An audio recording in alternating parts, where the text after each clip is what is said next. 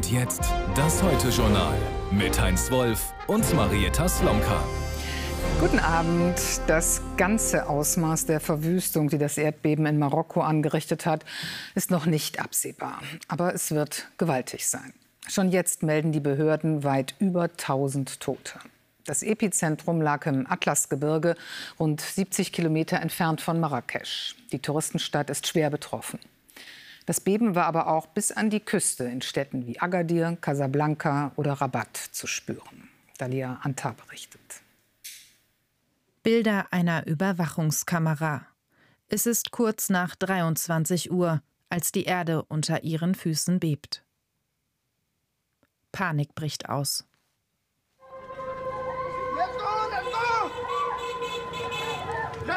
Anwohner und Touristen suchen Schutz auf der Straße. Genau hier ist unser Nachbar gestorben. Da drüben ein kleines Mädchen und ihr Bruder hat sich am Bein verletzt. Wir sind auf die Straße gerannt. Sie war voller Rauch. Viele Leute haben geweint, waren völlig schockiert. Jeder schaut auf sein Handy, was ist passiert? Eine Bombe? Sehr viel Unsicherheit. Die Medina, die Altstadt Marrakeschs, Touristen-Hotspot, UNESCO-Weltkulturerbe, gezeichnet vom Horror des Erdbebens. Das Epizentrum der Stärke von rund 6,8 lag südwestlich von Marrakesch im dünn besiedelten Atlasgebirge in rund 18 Kilometern Tiefe. Das Beben hat bislang 1305 Menschen getötet und 1832 verletzt. Lokale Behörden sowie Sicherheits- und Katastrophenschutzdienste in allen betroffenen Städten und Provinzen werden mobilisiert, um die notwendige Hilfe zu leisten und den Schaden zu bewerten. In entlegenere Gebiete sind die Einsatzkräfte noch gar nicht vorgedrungen. Zufahrtsstraßen zu Bergdörfern sind noch immer versperrt. Die Zahl der Toten dürfte noch steigen.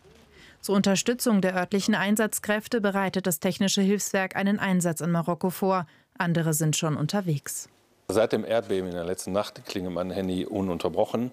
Ähm, wir äh, sind jetzt dabei, die Lage zu sondieren. Kollegen von uns sind äh, auf dem Weg ins Erdbebengebiet. Ich selbst werde mich morgen auf dem Weg dorthin machen. Und äh, wir werden dann schauen, wie die Bedarfe sind. Aber es ist eigentlich jetzt schon klar, dass die Menschen das Nötigste brauchen. Nahrung, Wasser, Kleidung, Schutz, Hygiene. Für ihn kam die Hilfe rechtzeitig. Viele andere warten noch immer auf Rettung. Die Zeit läuft. Experten rechnen mit weiteren Beben. Unsere Reporterin Anne Arendt ist in Marrakesch. Anne, was sind deine ersten Eindrücke aus der Stadt, auch jetzt am Abend? Ja, der Platz, auf dem wir hier stehen, Jama Alfna, der ist voll wie eigentlich jeden Abend mit dem großen Unterschied, dass heute Abend die Anspannung und auch die Angst extrem groß sind. Viele äh, fragen sich, wohin heute Nacht. Viele wollen lieber im Freien bleiben aus Furcht vor weiteren Nachbeben. Man muss dazu sagen, hier in der Altstadt, in der Medina, sind diese traditionell gebauten Häuser einsturzgefährdet. Viele sind auch eingestürzt und wir befinden uns noch nicht mal im Zentrum sozusagen des Geschehens. Das Epizentrum liegt ja 70 Kilometer von Marrakesch entfernt. Und dort sind ganze Häuser zerstört und dort gibt es leider auch die meisten Toten. Hast du irgendwelche Informationen darüber, ob da auch schon Hilfs- und Bergungsmaßnahmen, ob da Retter unterwegs sind oder weiß man dann auch gar nichts aus diesen Atlasgebirgedörfern? Also vielleicht erstmal, was wir hier hören aus Marrakesch. Die Krankenhäuser sind übervoll. Angesichts der vielen Verletzten wurden mehrere Blutspendezentren eingerichtet. Und es steht tatsächlich zu befürchten, dass die Zahl der Opfer noch weiter steigt. Eben deshalb, weil diese Gebiete in den Bergen so schwer zugänglich sind. Die Straßen dorthin sind steil, sind kurvig, sind zum Teil auch gar nicht asphaltiert und teilweise ist auch das Strom- und Handynetz zusammengebrochen. Also es war wirklich niemand auf diese Katastrophe vorbereitet und es gab auch keinerlei Vorwarnungen. Mhm. Anne Arendt, direkt aus Marrakesch. Danke. Wenn Sie den Menschen in Marokko helfen wollen, das Aktionsbündnis Katastrophenhilfe nimmt Spenden an. Die IBAN lautet DE 65 100 400 600 100 400 600. Stichwort ZDF Erdbeben Marokko. Infos gibt es auch unter spenden.zf.de und im ZDF-Text auf Seite 890. Beileidsbekundungen und Hilfsangebote an Marokko gibt es auch von Staats- und Regierungschefs, die zum G20-Gipfel in Indien gereist sind. Das Treffen in Neu-Delhi ist noch nicht zu Ende, aber es gibt schon eine gemeinsame Abschlusserklärung. Um die wurde wochenlang zwischen den Unterhändlern gerungen, vor allem um Formulierungen zum Ukraine-Krieg. Dass Russland diese Abschlusserklärung nun als ausgewogen lobt, lässt tief blicken. Aber alle betonen, was für ein Erfolg es doch sei, dass es überhaupt ein gemeinsames Kommuniqué gibt. Als Bundeskanzler Scholz in Berlin in den Flieger stieg, war noch nicht klar, ob es dazu kommt. Ulf Röller hat den ersten Gipfeltag für uns beobachtet. Fast jeder Regierungschef bekommt seine eigene Tanzeinlage. Für US-Präsident Biden besonders schwungvoll. Dieser Gipfel braucht harmonische Bilder für eine Welt in der Krise. Zur Begrüßung von Olaf Scholz singen sie Ich habe mich schön gemacht für meinen Liebhaber. Der Augenklappenkanzler will selbst auf dem Gipfel seinen Charme spielen lassen.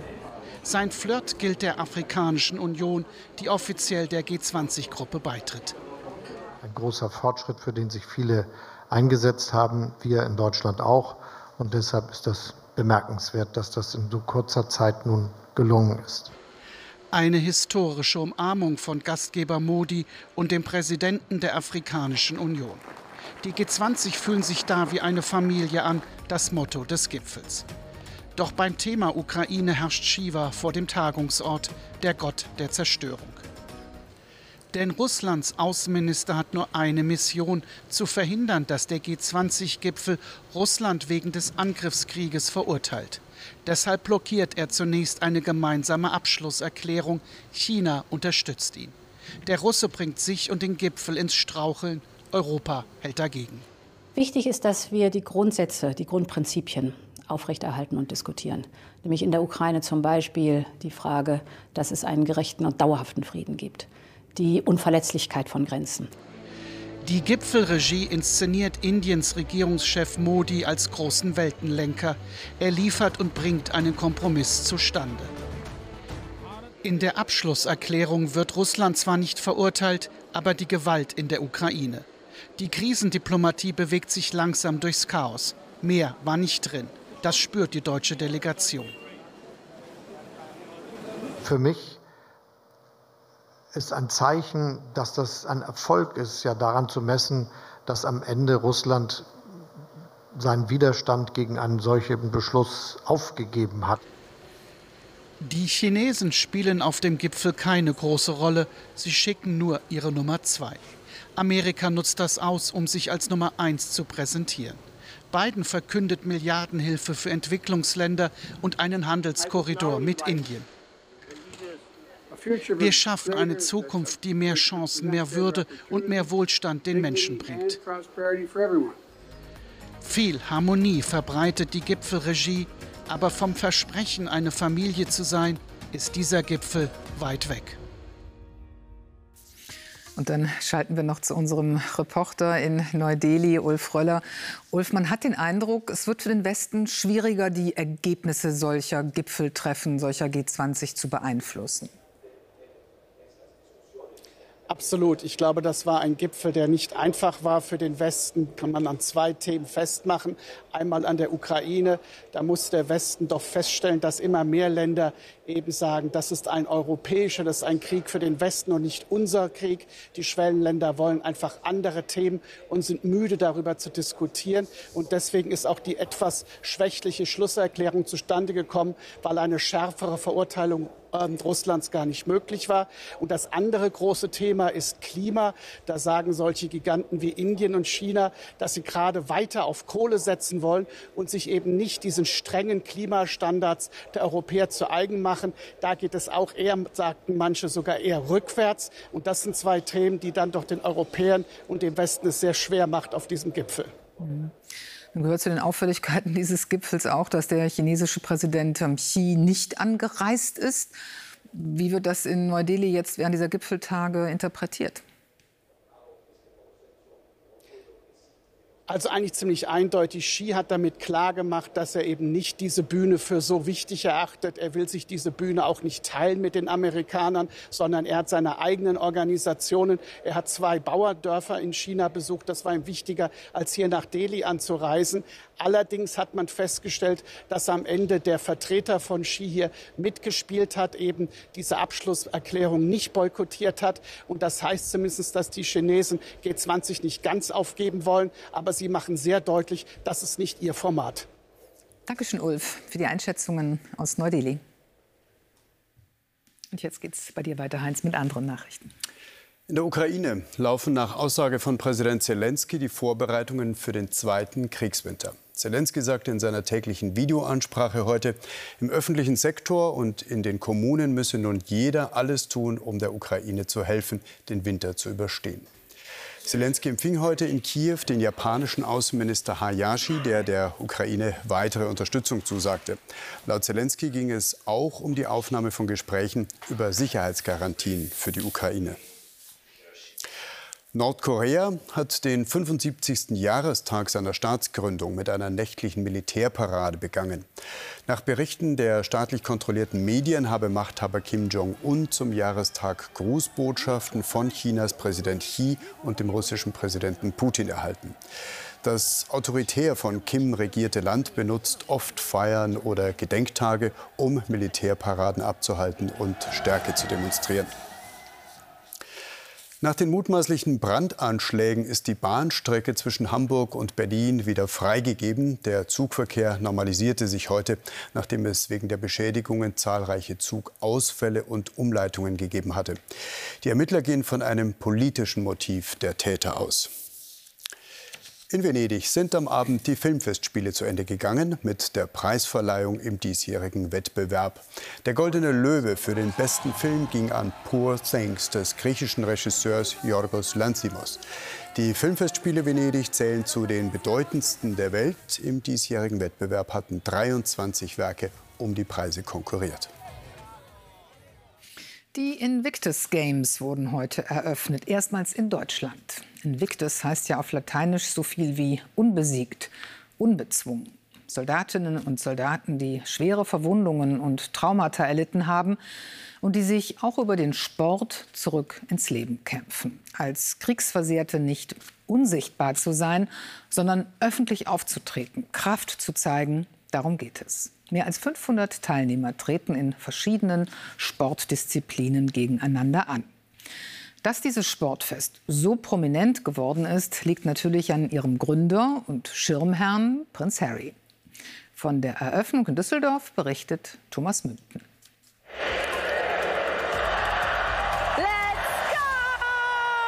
Die große Düsseldorfer Arena komplett verdunkelt, um die Lightshow noch mehr zu betonen. Und schon bei der Vorstellung der Teams fließen Tränen. Im Publikum, aber auch bei jeder Mannschaft. Hier das deutsche Team. Die, die hier auf der Bühne stehen, haben sich zurückgekämpft ins Leben, trotz schwerster körperlicher oder seelischer Verletzungen. So wie Bogenschütze Jens Niemeyer, der als Soldat in Afghanistan war und danach zehn Jahre lang allein mit einer posttraumatischen Belastungsstörung kämpfte. Familie, also die Kinder und die Frau haben viel gelitten in der Zeit. Ich war schon sehr forsch. Mir war das auch teilweise egal, was die Familie macht. Ich habe mein Ding versucht durchzuziehen. Eine jahrelange Therapie und der gemeinsame Sport mit anderen, denen es ähnlich ging, halfen Niemeyer wieder in die Spur. Ich freue mich eigentlich mit dem Team, so viele Wir-Momente als möglich zu haben. Und das ist auch etwas, was ja halt niemand nehmen kann. Und auch keine Medaille kann das äh, dir irgendwie geben. Es ist einfach, ja, unbeschreiblich das Gefühl. Um solche Gefühle geht es ihm, Prince Harry, der Duke of Sussex. Die Spiele seine Idee, eine wahre Herzensangelegenheit. Guten Abend zusammen und herzlich willkommen zu den Invictus Games 2023 hier in Düsseldorf. These games diese Spiele sind nicht über Medaillen oder Bestleistungen zu bewerten. Es dreht sich alles darum, Hindernisse und Einschränkungen zu überwinden, insbesondere die, die man sich selbst auferlegt hat. Der Prinz verfolgt die Spiele die ganze Woche über in Düsseldorf. Gleich ist Prinz Harry gemeinsam mit Bundesverteidigungsminister Pistorius auch live zu Gast im aktuellen Sportstudio. Im ZDF-Sendezentrum in Mainz wurde er vor wenigen Minuten empfangen.